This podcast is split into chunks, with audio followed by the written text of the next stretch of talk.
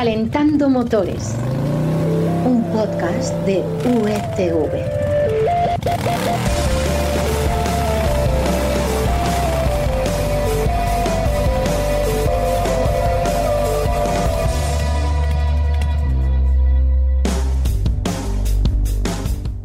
Hola, bienvenidos a Calentando Motores, el podcast que te trae de forma resumida lo más interesante que se ha dado a conocer en el panorama del automóvil. Información que sacamos de dónde, Florian? De marcacoches y de las secciones de motor de El Mundo y Expansión. Eso es, las webs de referencia en el mundo del motor. Soy Carlos Espinosa y esta semana vamos a hablar de cómo Porsche va a crear un gemelo digital o virtual de cada coche, algo sorprendente y muy innovador.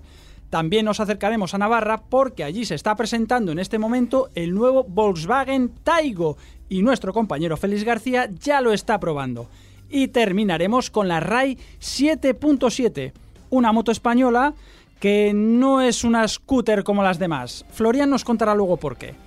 Con estos interesantes temas en el maletero o en el baúl de la moto, pulsamos el botón de contacto, esperamos a que el semáforo se ponga en verde y arrancamos.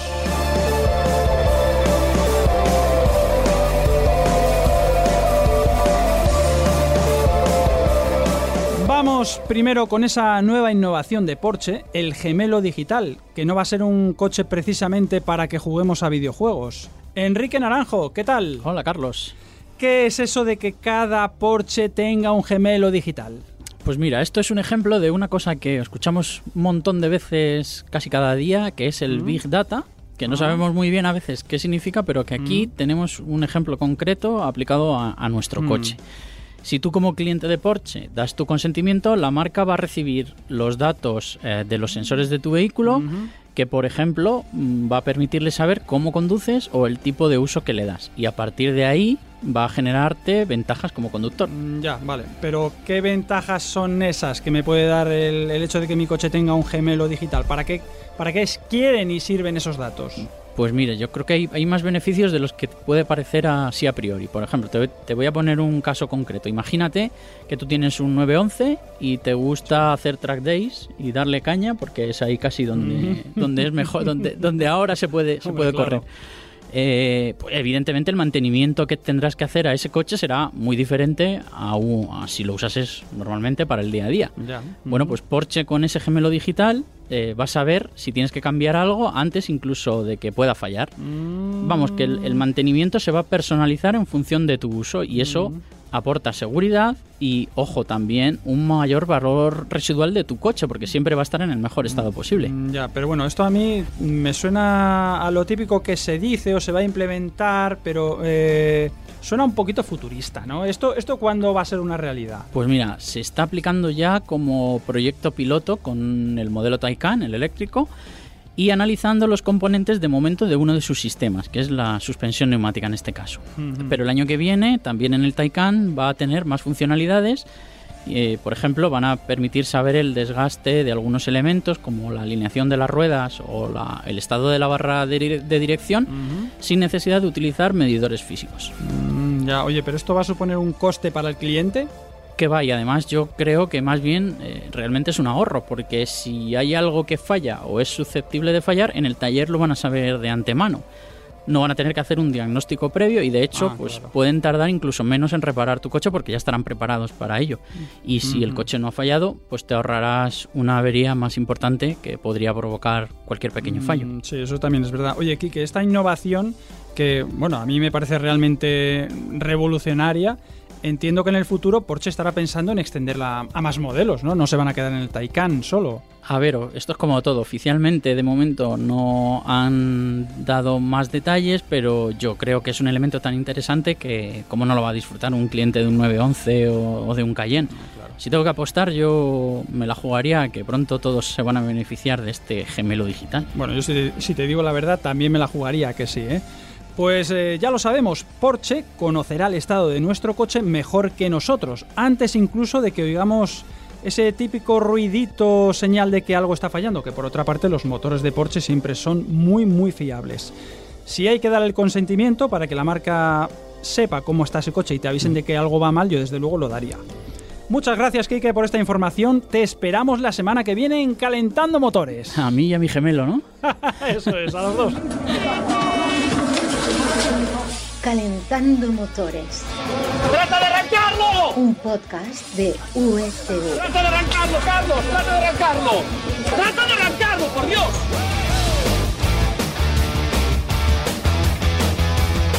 Y ahora nos vamos a Navarra. ¿Por qué a Navarra? Pues porque es allí donde se va a fabricar el Volkswagen Taigo y allí se encuentra ahora mismo probando este nuevo coche nuestro compañero Félix García.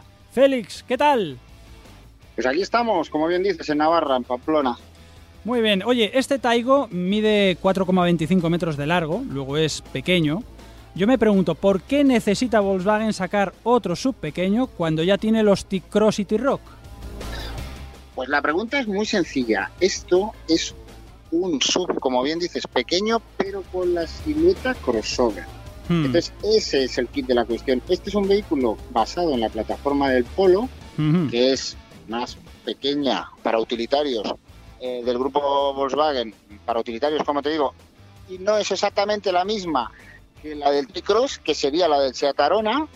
Entonces, esto es un Polo alargado, recauchutado, más fortalecido y sobre todo con una cosa muy importante, que tiene un aspecto como si fuera un coche más grande que un Polo, se parece a un Golf. Mm. Lo hemos visto in situ y se parece a un Golf, más que, o sea, por longitud, más que, más que a un Polo. Este, este es el kit de la cuestión, que es, un, es un vehículo que puede ser más como, como un Kia XT, ¿no? De este Ya. estilo Sí. coupé que se lleva tanto ahora. Oye, pero esto significa también que estamos ante un coche que sacrifica parte del maletero debido a esa forma de la carrocería de la que hablas. No, no, no, no, todo lo contrario. A ver, es decir, si, lo, si no es un T-Cross, evidentemente, eh, ni mucho menos un T-Rock, ¿no? Porque Mm. es un coche 19 centímetros más corto Sí. que un, que un T-Rock, ¿no? Mm. Este, y, y de, y es mm, de longitud, como bien has dicho, la misma, bueno, 15 milímetros, que eso no se nota mucho, Mm. eh, que el T-Cross. Pero eso sí, tiene 438 litros de maletero. Bueno, está bien, está bastante Está bien. bastante bien. Está- el, sale perdiendo con el T-Cross porque el T-Cross tiene a su favor que la banqueta mm, trasera se desplaza longitudinalmente y entonces puede alcanzar hasta 455 litros. Ya, ya. Oye, eh, Félix, ¿vamos a encontrar motores electrificados en este nuevo Volkswagen Taycan? Tai- Taycan, ya no sé ni lo que digo. Taigo. Taigo, Taigo, exacto, exacto. Eh, claro, tú ves que eres muy porchista y te has ido... te has ido Casi me he ido al Taycan. Es que no puedo evitarlo. No, claro, claro, no sabes tú ni nada. Bueno, volviendo al Taigo, que es, el, que es el que nos ocupa. Como está basado en el Polo, Hmm. el Polo no tiene eh, motorización Ah, electrificada, amigo.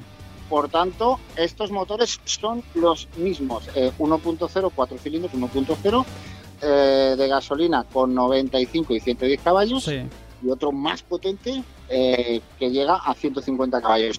Eh, caja manual para la motorización más pequeña, el de 95 caballos.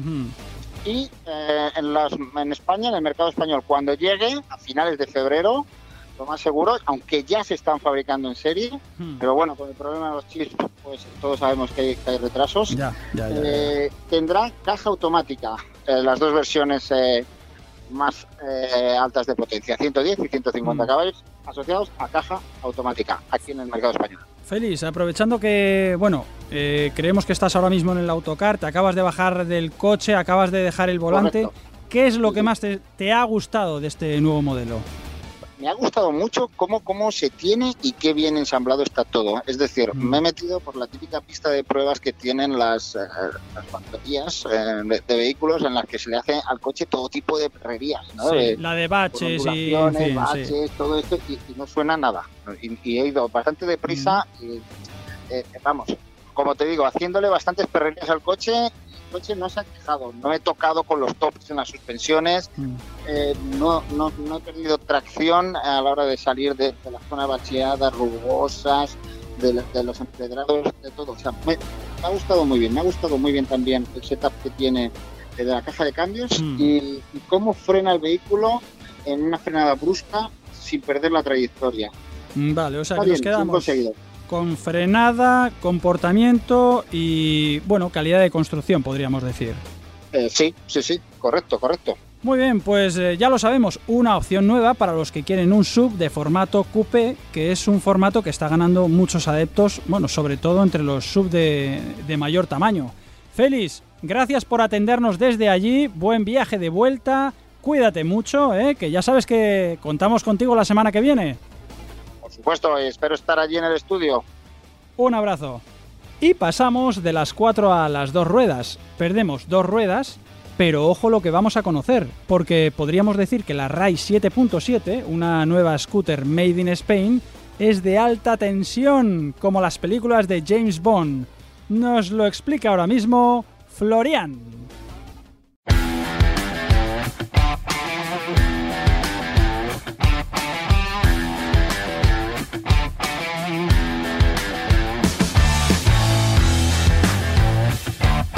RAI es una nueva marca española de motos eléctricas que ha lanzado un modelo que podríamos llamar diferente. Y no nos referimos solo al diseño. Florian, ¿qué tal todo? ¿Qué tal, Carlos? Aquí de vuelta después del barro. Sí, sé que te pusiste hasta arriba. Oye, cuéntanos, ¿hablamos eh, de una moto realmente española o es de estas que tienen buena parte de su ADN asiático? Pues mira, Ray Electric es una empresa 100% española que nació en 2019 y además es una empresa de esas que podemos denominar de kilómetro cero. Vamos, que su red de proveedores nacionales es tan extensa, tan tan extensa que llega hasta el 82%. Luego tiene un 6% que son europeas, del resto de Europa, Sí. y solo un 12% proviene de Asia. Eh, algo a lo que solo recurren cuando lo necesitan. Esto es las celdas de las baterías. Ya, ya, lo, lo insalvable. Oye, recuerdo que ya probaste el prototipo, pero ¿qué tal ahora la moto definitiva en carretera? Pues la verdad es que me ha sorprendido gratamente. Ya me gustó en el circuito y el paso por curva es tan bueno como me lo esperaba, con ese centro de gravedad tan bajo por el peso de la batería. Eh, aunque la suspensión me pareció la delantera un pelín dura, eh, la aceleración, que luego te contaré, es absolutamente maravillosa. Brutal, ¿no? Oye, eh, ¿está homologada para carné de coche? Sí, sí, está para carne de coche, pero claro, es que hay que explicarlo, porque eh, es una de esas pequeñas trampas que tiene la, la legislación.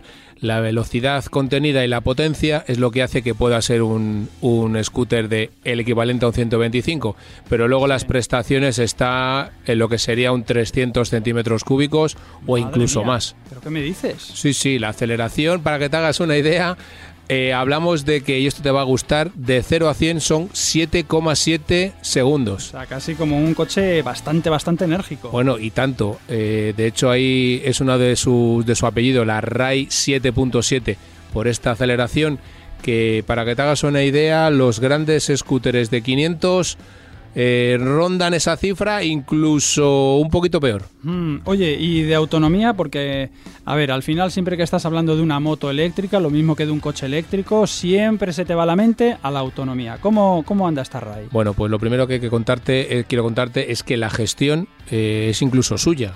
No han contado con elementos externos, en este caso ni Bosch ni ninguna. La centralita es toda suya. Todo lo gestionan ellos.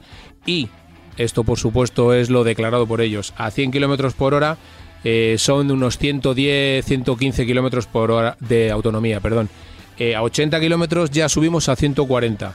Y si lo utilizamos en ciudad solo, Mm. lo que sería un máximo de 50 kilómetros por hora, eh, sobrepasamos los 160 kilómetros de autonomía. Bueno, eh, ahí además estás acelerando, frenando, Efectivamente. recuperando. Utilizando además uno de los modos de conducción que tiene, que tiene frenada regenerativa, pues vas ganándole autonomía a medida que vas frenando. Mm, Oye, por cierto, ¿tiene distintos modos de conducción? Sí, sí, tiene el Sport, que es el que vamos a, a full, eh, completamente. Es ¿Cómo el, te gusta a ti? el que más nos gustó, evidentemente. Luego hablan de un City, que honestamente solo lo utilizamos muy al final. Y luego un modo Flow, que es como si fuera algo parecido a un modo vela, en el que no hay frenada regenerativa, Claro. pero que te deja llevar. Ah, y la marcha atrás Ah, que tiene un secreto, esconde un secreto, porque el, el caballete central se puede poner utilizándola, no hace falta bajarse. anda, oye, curiosísimo lo de esta Totalmente, RAI, ¿eh? muy trabajada. Oye, entiendo también que su precio será un poquito por encima de la media, ¿no? Pues sí, son 7.500 euros eh, durante este primer año de lanzamiento, luego serán 8.500. Pero es que hay que tener en cuenta que es una moto que va más allá de la ciudad. no la gente se le va mucho y se le va a ir mucho el pensamiento a su rival, entre comillas, la Silence, pero claro, estamos hablando de que no tiene batería extraíble. ¿Por qué? Porque va con alta tensión. Claro. Está más cerca de BMW y su futuro C04. ¿Por qué? Porque desarrolla mucha más potencia. Son 7,7 kilovatios hora los que entrega. Mucho más cercano, ya te digo, a una BMW de alta tensión y por eso no puede ser batería extraíble. Si quieres prestaciones, la batería extraíble a día de hoy es una No quimera. Claro. Pues ya sabemos que la alta tensión ha llegado a esta moto mm, 100% española, ¿no es así, Florian? ¿Nos has Efectivamente, dicho? 100%. Nos lo recuerdas, 100% española. Ya sabes, por cierto, que no se me olvide que te esperamos la semana que viene con otra gran novedad o quien dice otra novedad, otra aventura. Un secreto, porque a lo mejor es una aventura, ya te contaré. Y recordad que nos podéis encontrar en las secciones de motor de El Mundo y Expansión. Eso es. Un saludo de Carlos Espinosa, este que te habla, y de quienes hacemos la sección de motor de unidad editorial. Florian, Félix, Quique, Sergio, que lo tenemos siempre en los controles. Os emplazo para el próximo Calentando Motores. Y ahora dejamos el motor al ralentí, que se enfríe sin apagarlo, porque en breve estaremos de nuevo contigo. Hasta entonces, ya sabes, disfruta del motor. ¡Adiós!